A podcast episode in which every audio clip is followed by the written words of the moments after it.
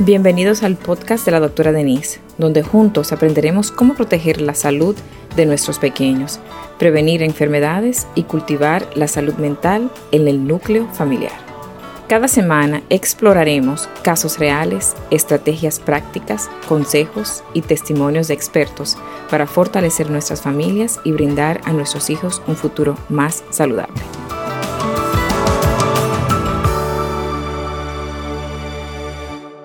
¿Tienes algún termómetro de mercurio en tu casa? ¿Sí o no?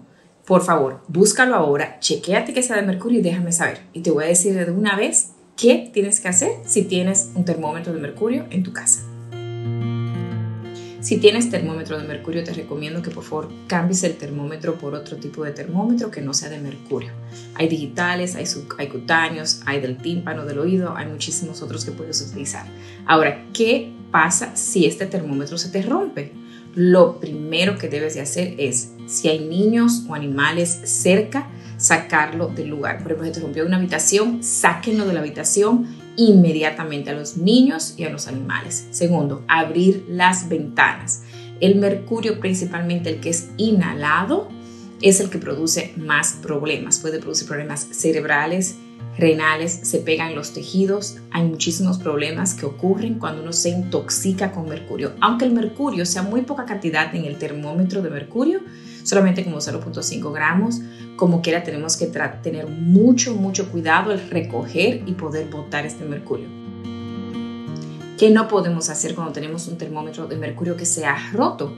Primero, no podemos recogerlo con... Eh, aspiradora. Si lo recoges con aspiradora, eso se puede volver aéreo y se puede inhalar y tenemos que evitar eso. Tampoco se puede botar en el desagüe, puede dañar las tuberías por largo, largo tiempo y producir también intoxicación.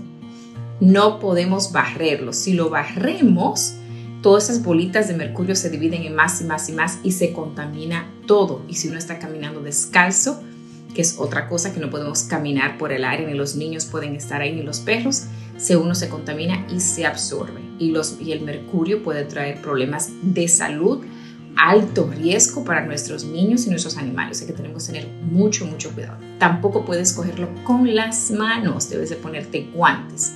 Y cuando lo vas a recoger, debes recogerlo con un, puede ser con cinta pegante, donde lo puedes poner por arriba para que se pegue Puedes coger con un gotero que tengas y puedes succionarlo o puedes coger con un cartoncito, ponerlo junto y ponerlo dentro de un sobre de papel y después que lo tengas en ese sobre de papel lo vas a poner en un plástico y vas a coger ese plástico y lo vas a envolver con tape, con cinta pegante y vas a llamar a tu departamento de salud al 311, al 911.